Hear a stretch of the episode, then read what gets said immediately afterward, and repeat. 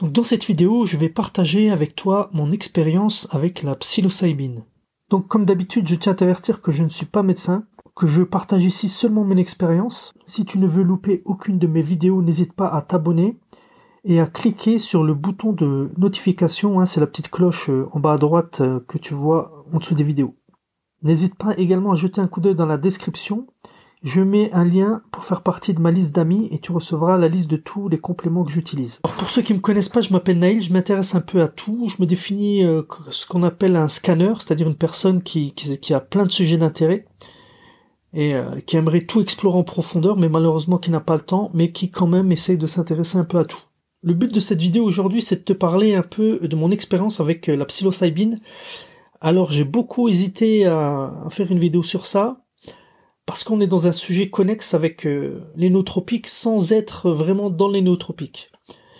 Mais comme je m'intéresse de plus en plus aux champignons et au microdosage, euh, je me suis intéressé de plus en plus près à la psilocybine et j'ai fait récemment euh, l'expérience de l'utilisation de la psilocybine. Alors je dis tout de suite, je n'ai pas pris des doses qui me font, qui peuvent me faire triper, euh, à proprement parler, et j'ai pas pris des doses au niveau microdosage. J'ai pris, je dirais, une dose intermédiaire euh, d'un champignon qui est lui-même moyennement dosé.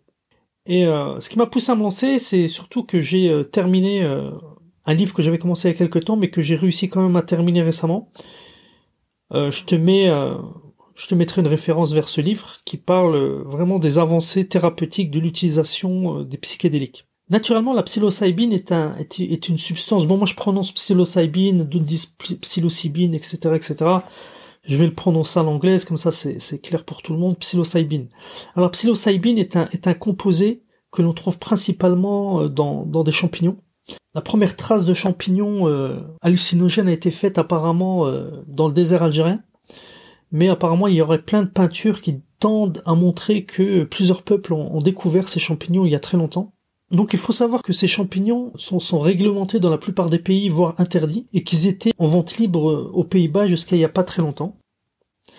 Mais à cause de plusieurs accidents, euh, par exemple il y a une Française qui s'est euh, jetée d'un pont, et il y aurait aussi une personne qui aurait assassiné son chien. En tout cas, il y a plein d'histoires à, un certain moment donné qu'on relie de manière plus ou moins forte, donc le lien formel n'est pas établi à l'utilisation de champignons, mais on pense plutôt que le danger était de mélanger vraiment plusieurs substances, cannabis, alcool, champignons, etc., etc. Donc tous ceux qui défendent l'utilisation des champignons ont toujours dit que le lien n'a jamais été fait formellement sur les champignons. En tout cas, suite à plusieurs scandales qui ont lieu à peu près au même moment en Hollande, ces champignons ont été interdits. Mais comme souvent dans ces domaines, c'est la dose qui fait le poison et il faut faire vraiment, vraiment très attention euh, à ce qu'on mélange. Donc écoute, moi dans cette vidéo, je suis pas en train de t'encourager ou, ne pas t'encourager à prendre ça. C'est pour ça que j'ai beaucoup hésité à faire cette vidéo. Je veux juste partager mon expérience par rapport à ça. Maintenant, euh, tu sais, tu connais un peu mes positions, tu sais ce que je pense. Moi, je veux vraiment être très précautionneux. Mon intégrité physique et mentale prime avant tout.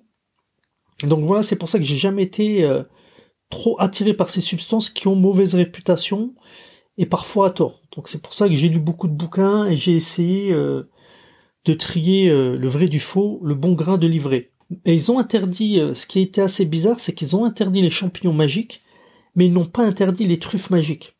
Alors si tu veux, les truffes c'est le fruit du mycélium. Si tu veux, sous la terre, il y a tout un réseau euh, qu'on appelle mycélium. Et dans des bonnes conditions, ce mycélium fera que le champignon pousse. Donc quelque part, euh, les champignons sont le fruit du mycélium. Hein. Donc je raccourcis un peu. Hein. Et si les conditions ne sont pas réunies, le champignon ne va pas pouvoir pousser, mais à la place, on pourra avoir sous terre la production de truffes. Tu vois, un peu comme les truffes que tu connais. Hein. Donc euh, dans ce mycélium.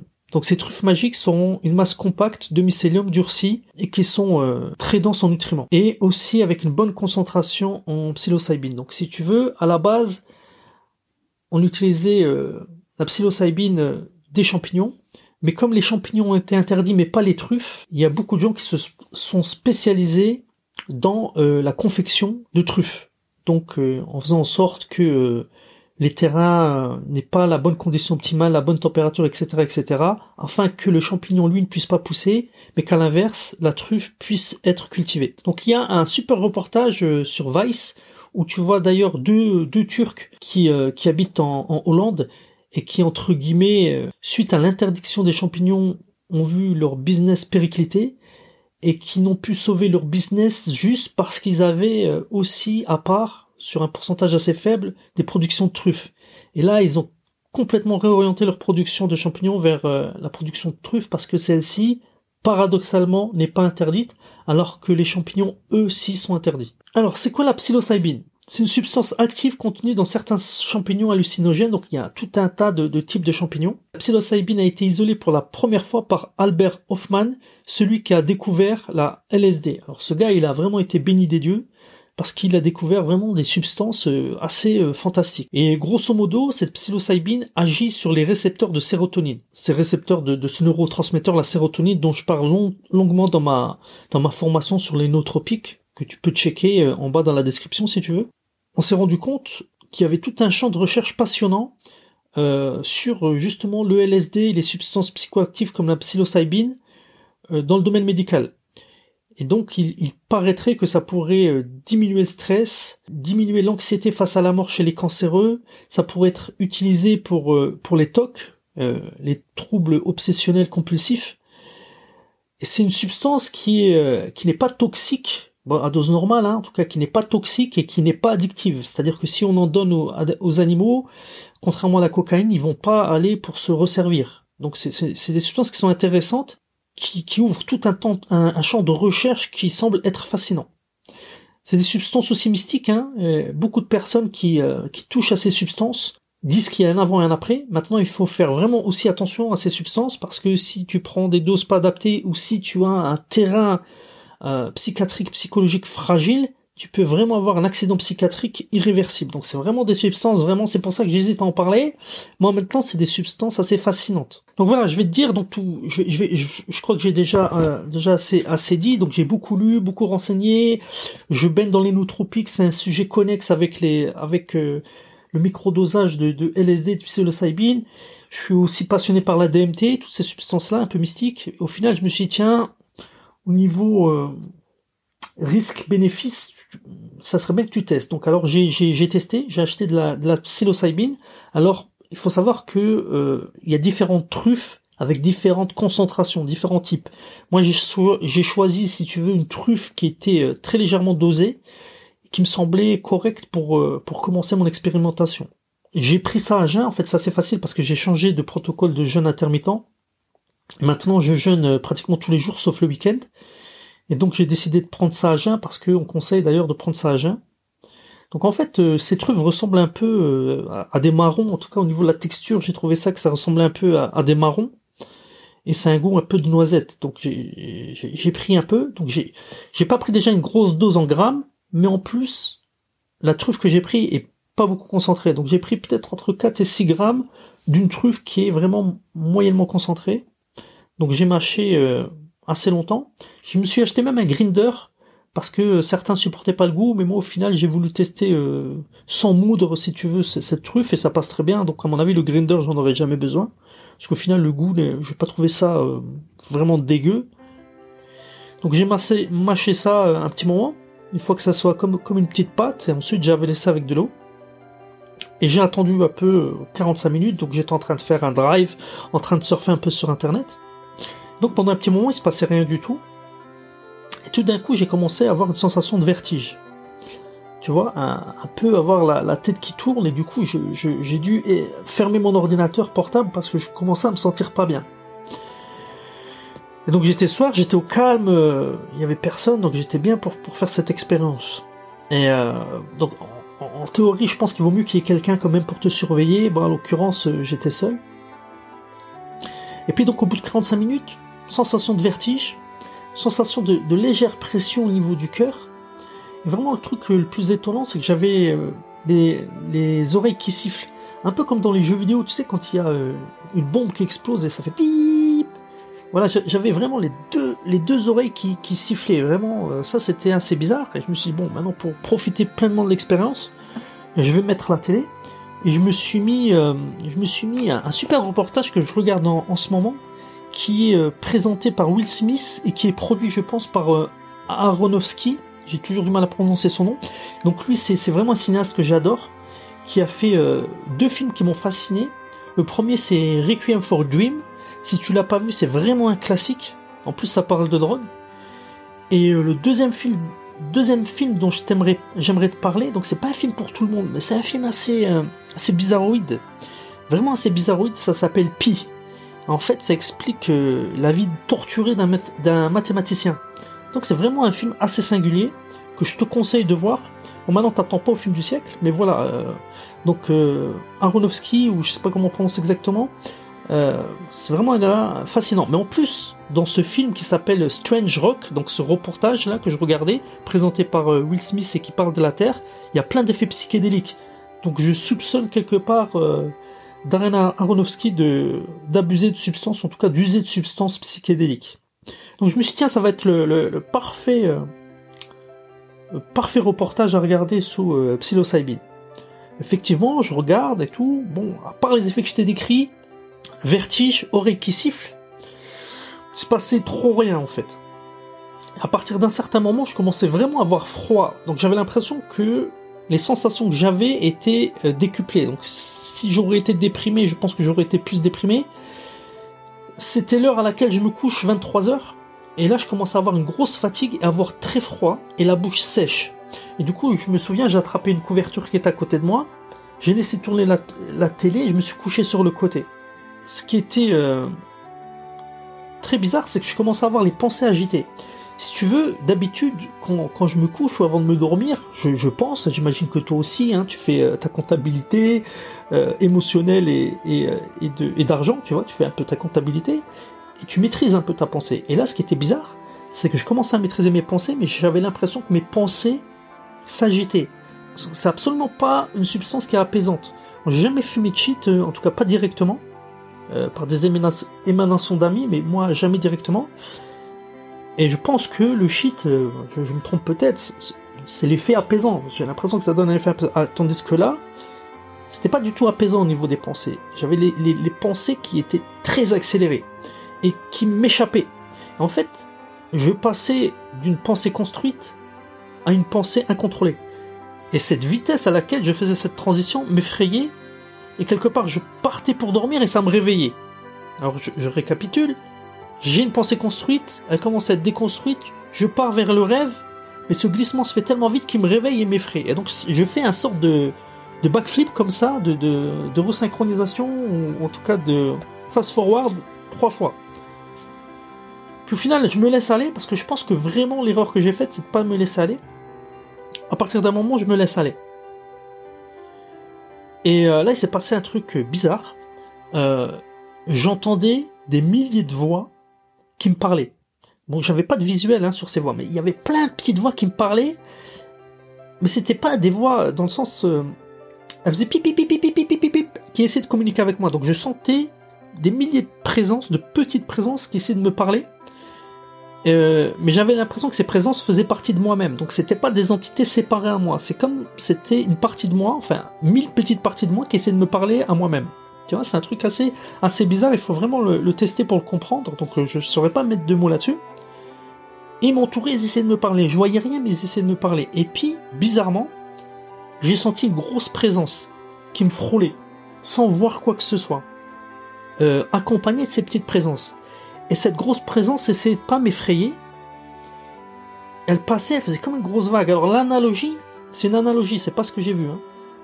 C'est comme s'il y avait euh, mille petits poissons rouges autour de moi, j'étais immergé dans l'eau, et qu'il y avait une grosse baleine ou un gros requin blanc qui tourne autour de moi. Donc une grosse présence, pareil, cette présence n'était pas étrangère à moi-même, c'est-à-dire c'est pas une entité externe à moi, séparée, j'ai l'impression que c'était moi-même, tu vois, une partie de moi qui essayait de parler avec moi. Et euh, elle a essayé de communiquer avec moi avec une voix robotisée. Très bizarre hein, ce que je te raconte, mais c'est vrai. Elle a essayé de communiquer avec moi. Mais à aucun moment, j'étais effrayé ou je me suis senti en danger. Et euh, c'était très très bizarre. Et en fait, la grosse analogie, euh, parce qu'après j'ai réfléchi pendant des heures à cette expérience, attention, déjà ce que je veux dire, c'est que ce que je te dis, toutes ces expériences étaient assez subtiles. Euh, c'est-à-dire, c'est comme si je te décrivais un dessin en filigrane et toi, tu allais le redessiner avec des gros marqueurs. J'ai du mal à t'expliquer que ça, c'était subtil. C'était pas un truc euh, extraordinaire, machin. c'était dans, dans la pensée, c'était dans le rêve, c'était onirique, mais c'était, ça restait subtil et non effrayant. Et, euh, et donc la, la, grosse analogie par rapport à ça, à, cette baleine ou ce requin blanc et les mille voix, c'est comme si j'avais l'impression que j'étais euh, le directeur d'une centrale nucléaire. Tu vois, j'ai mon bureau et je sors jamais de mon bureau, j'ai des caméras de surveillance et tout.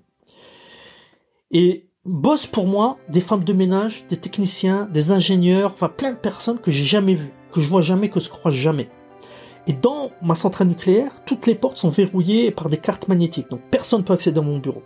Et c'est comme si la psilocybine avait fait sauter tous les verrous de toutes les portes de sécurité, et que tout d'un coup, tous les employés de la, de la centrale nucléaire débarquaient dans mon bureau et ils voulaient me parler. Ils voulaient tous me parler en même temps, tu vois, plus cette grosse présence. Donc j'ai vraiment beaucoup réfléchi à savoir comment te décrire ça. Bon, ça reste quand même une expérience subjective qui est intraduisible.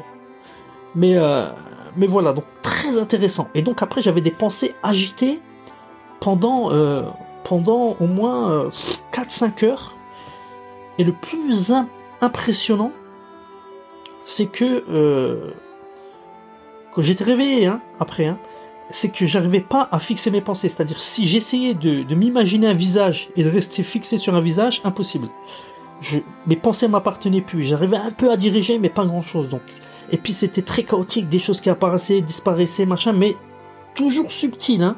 J'ai pas perdu le contrôle, mais il se passait quand même un cinéma que je maîtrisais pas. Voilà. Donc, grosso modo, voilà mon expérience. J'ai refait la même expérience 48 heures après, mais j'étais pas à jeun j'ai pas eu euh, la même expérience entre guillemets mystique, mais par contre l'agitation mentale ainsi que tout, euh, tous les effets que je t'ai décrits, oreilles, cœur, bouche sèche, tout ça c'est revenu. Mais j'ai pas eu la même immersion en fait. Euh, j'ai peut-être pris un peu plus de doses, mais bon, c'est, j'avais déjà ouvert le paquet qui était sous vide, donc je sais pas si ça joue exactement, et j'étais pas à jeun. Euh, donc voilà, j'ai encore euh, un autre type de champignon à tester qui est plus puissant. En tout cas, c'était une expérience très intéressante. Et depuis, parce que maintenant ça va faire trois semaines, depuis j'ai l'impression, alors c'est encore, c'est encore subjectif ce que je vais dire, d'être beaucoup plus créatif, euh, d'avoir parfois des idées qui partent et que je maîtrise plus. Euh, c'est assez intéressant. Donc je, je crois pas que euh, que je suis remis de l'expérience à 100%. Hein. Je crois qu'il reste des petits séquelles positives, je dirais les séquelles. Hein euh, avoir vraiment un cerveau qui peut fuser par moment, avoir des pensées qui qui peuvent partir, euh, possibilité de raisonnement sur des problèmes euh, très créatifs. Euh, vraiment une expérience enrichissante. J'aurais bien voulu la faire vraiment bien entourée avec des spécialistes, des médecins, vraiment pour avoir une expérience sous contrôle et avoir vraiment la bonne expérience. Mais bon, c'est difficile de trouver des, gens comme ça qui peuvent t'entourer et, et, te conseiller et, et, voilà et te guider vers euh, cette expérience mystique, mais en tout cas euh, c'est une expérience mémorable. Donc voilà, je te remercie d'avoir euh, suivi cette vidéo. N'oublie pas de liker, de t'abonner à ma chaîne et de t'inscrire à ma liste d'amis et tu recevras du contenu exclusif en bas dans la description. Si toi tu as déjà pris de la psilocybine et si tu veux partager ton expérience, moduler ce que j'ai dit ou bien abonder dans mon sens ou peu importe, hein, ou, euh, mettre des mises en garde, quoi que tu, quoi que tu, veuilles faire, n'hésite pas à laisser un, un commentaire euh, en dessous de cette vidéo. N'oublie pas de partager cette vidéo également si tu penses qu'il y a des gens qui seraient intéressés de, l'écouter. Je t'ai donné mon témoignage le plus honnête par rapport à cette expérience, donc euh, sans exagération ni atténuation. C'est juste l'expérience telle que je l'ai ressentie. Donc rien d'extraordinaire, mais euh, c'était c'est mais pas nul non plus. Vraiment c'est quelque chose d'assez intéressant qui continue à me travailler. Et n'oublie pas aussi de checker, euh, je vais bientôt sortir ma formation, j'ai mis longtemps à faire sur les nootropiques naturels, ce qui expliquait que j'étais un peu moins présent euh, sur le contenu gratuit sur YouTube, donc j'ai mis vraiment beaucoup de temps à, à, faire une formation sur les nootropiques naturels. Donc tu peux jeter un coup d'œil, je l'ai pas encore mise en ligne, mais ça serait tardé. Tu peux jeter un coup d'œil en bas dans la description, le lien vers mes formations. Sur ce, je te dis à plus.